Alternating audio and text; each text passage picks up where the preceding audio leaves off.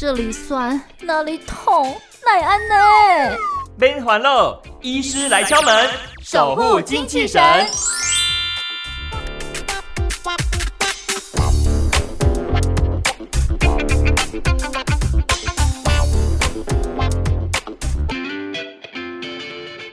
台湾的夏天其实真的还蛮恐怖的哦，气候呢，整体的一个形态来说是又闷又湿又热，那身体的感受上呢，很不舒服，连带影响到心情，同样也会受到影响。如果你除了这个状况之外，还外加了，我觉得皮肤总是有瘙痒的感觉，抓了又抓，抓了又抓，但是总是好不了，而且甚至有出现了诶，一颗一颗的点点在你的肌肤上面，你可能。要要特别注意喽！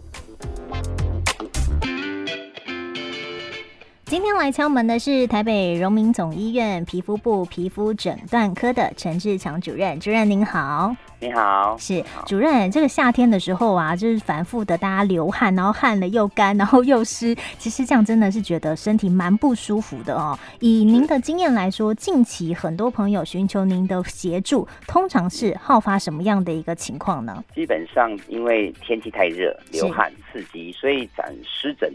呃，来就诊的病人大概至少增加三成以上，哦，就是大部分都是因为热啊、痒啊这些疹子，然后长皮肤就会红疹出来找我们的。嗯哼，对，主要就是因为天气热的关系吗？还是说他可能因为本身体质很容易会有这样的情况，或者是他饮食的部分要特别注意呢？嗯基本上大部分都是跟天气有关，是没有错。因为热，我们流汗，汗水本身是会刺激皮肤，造成皮肤的过敏反应，然后就会搔抓，就会痒。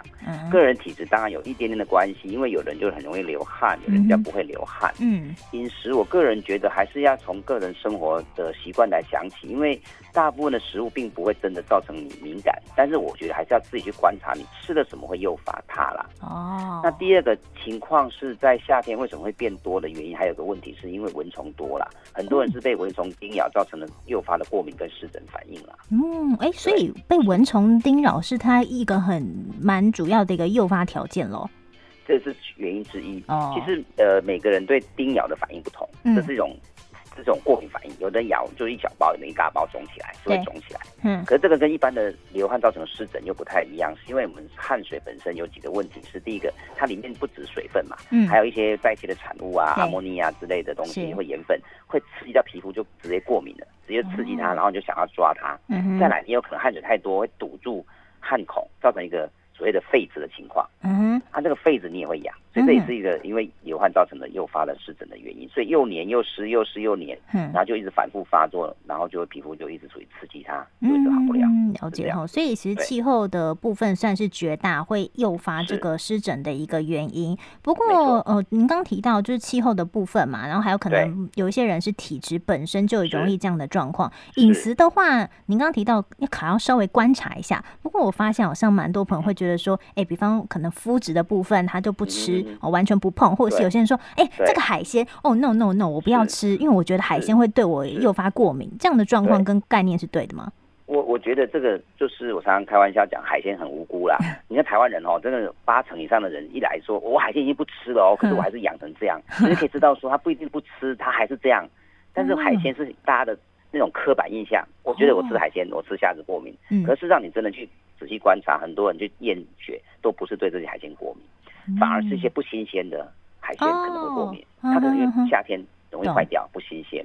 所以我觉得反而应该去观察的，你吃了什么，擦了什么，碰到什么，遇到什么状况会变多，这些过敏也要避开。甚至我们有病人很特别，他吃新鲜的虾子都不会过敏，但他吃虾仁或者虾仁，因为那种那种黑皮啊就是那种干燥处理过的处理处理过的虾子就会过敏。是，因为它有处理过，有经了一些。不不新鲜也好，加一些调味的东西之后，它才过敏。所以我我个人觉得还是要去观察，而不应该。一味的就归咎于首先食物啦，不然这样他可能什么都不吃，就是瘦巴巴也是不是个办法。营养不均衡，免疫系统出问题，你的你的皮肤也状况就更差，对不对？对，哦、是是。所以如果说呃你本身在夏天的时候很容易会有这种湿疹情况的话，其实并不是单一，嗯、比方说呃饮食的部分哈，或者是基因跟气候，嗯、其实要通盘来看一下哈自己的一个状况就对了。没错。那如果说有湿疹情况的朋友，通常应该直观来讲都是觉得哦这边好痒好痒。这是很明显的一个症状，嗯、对不对？没错，大部分症状都是痒，他痒、嗯、就会去抓，他们都是很痒，然后很多说是因为痒受不了，所以只好就医，甚至痒到睡不着觉，影响生活品质，没办法上班。嗯，这真的长期是这样。那有些少部分因为痒到抓到有伤口，嗯、甚至于他因为毛囊堵塞产生次发性的毛囊炎，所以产生疼痛。大部分那个痛有时候是次发性的被诱发出来的。嗯，所以绝大多数的病人的症状都还是以痒为主。嗯，而痒事实上说实在话比痛还难受。哦，真的。痛是可以痛可以忍哦，痒是很难忍哦，这真的是这样，就想抓。嗯哼，对。哎，但不过这样反复的这个搔抓，其实对皮肤伤害也蛮蛮重的嘛，吼。是是真的是不能抓，所以我常常跟病人开玩笑讲，你要把手绑起来，因为不抓皮肤才会好，因为你抓了皮会增厚，它会因为你刺激而增厚，越增厚它就越厚，越厚就越痒，越痒就越抓，这个恶性循环就让你永远好不了。哦，所以一定要把手绑起来，不抓它会好。那这就很难，对，很痒，所以我们要给人家用药，让它镇静这个痒，这个很重要。哎，您刚刚提到用药的部分，有些朋友是不是他有所谓分这种比较急性的这种湿疹，另外一种是比较慢性的，这他用药的情况是一样的吗？基本上我们看状况哈，如果是急性发作，我们一定会给一点吃的抗组织胺。了解，因为让你不一样，嗯，然后擦药膏，我们会看状况。如果它只是局部的痱子，我们可能不需要用类固醇药膏，我们用一些痱子膏，凉凉的，让它镇静舒缓，不要那么流汗闷热就 OK。嗯、可是如果它已经到发炎到湿疹的变化，已经到了发炎反应，我们会给一些类固醇药膏。所以在急性发作，我们最主要的目的就把痒压下来。嗯，就像我刚刚讲的，你痒就会越抓越厚。没错，我让你想办法把痒，不管擦药或吃药，把痒压下来，你就不抓，你才会有好的机会。嗯哼。所以第一个步骤是这样，所以急性期会这样做。嗯。然后到缓慢期比较好的时候，我不一定要一直吃药，嗯、我可能可以局部擦药，那个局部还没完全好的地方局部擦药。嗯。就就就不会减少药物的使用，甚至用一些非类固醇可以止痒药膏来搭配使用。可以让病人缓解，说好像擦类固醇很恐怖，实际上还是要澄清一件事情，其实类固醇并不恐怖，而且我们让病人用擦的，所以基本上你只是局部擦，好了就不擦，这样的量的铺路，让肌肤根本就。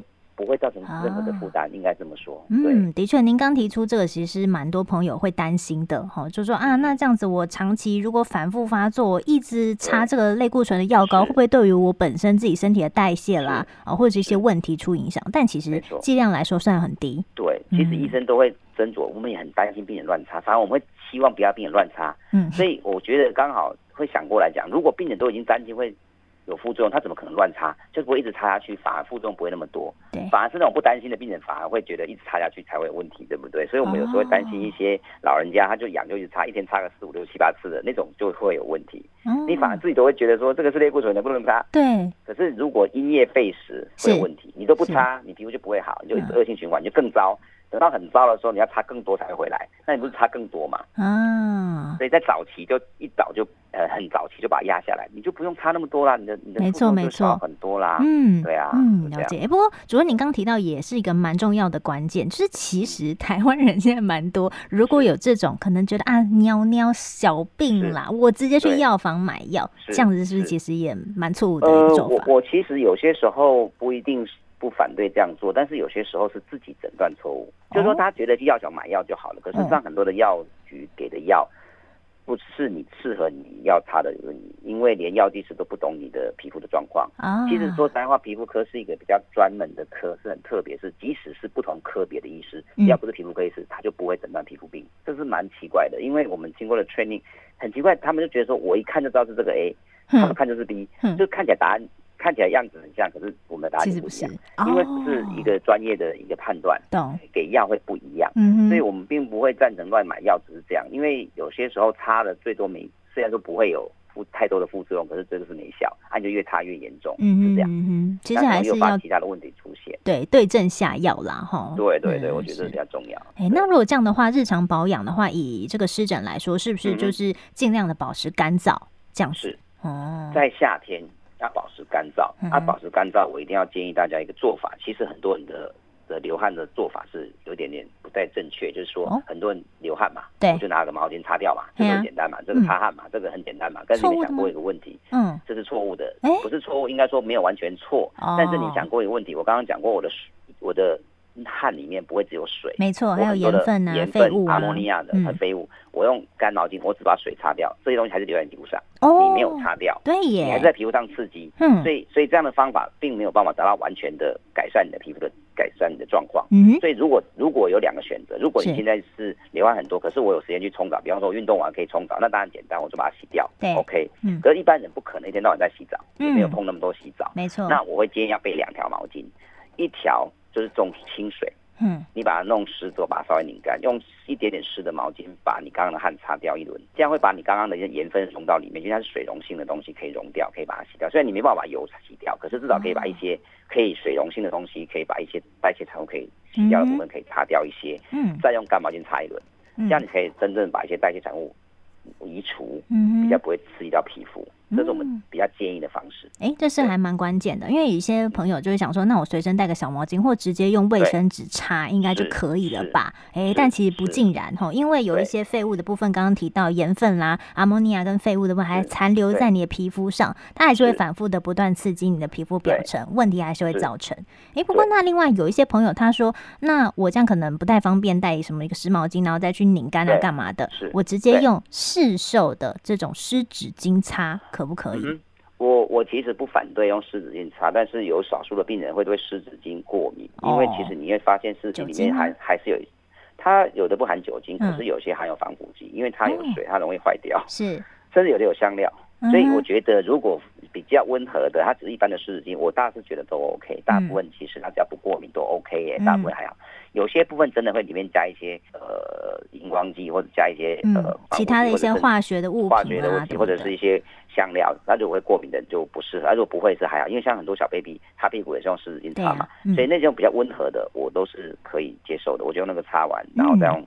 干的再擦一轮，我觉得这样会更好一点点。嗯嗯，是，所以呢，请朋友，如果说你日常生活当中哦有这样的一个习惯哈，比方说带一些小毛巾擦拭汗水是很不错的哈。不过如果你自己本身呃蛮容易会有诱发湿疹的一个情况的话，可能在日常保养上面还是要特别注意跟小心。今天非常开心邀请到台北荣民总医院皮肤部皮肤诊断科的陈志祥主任，谢谢主任，谢谢谢谢谢谢主任，谢谢观众，谢谢谢谢大家。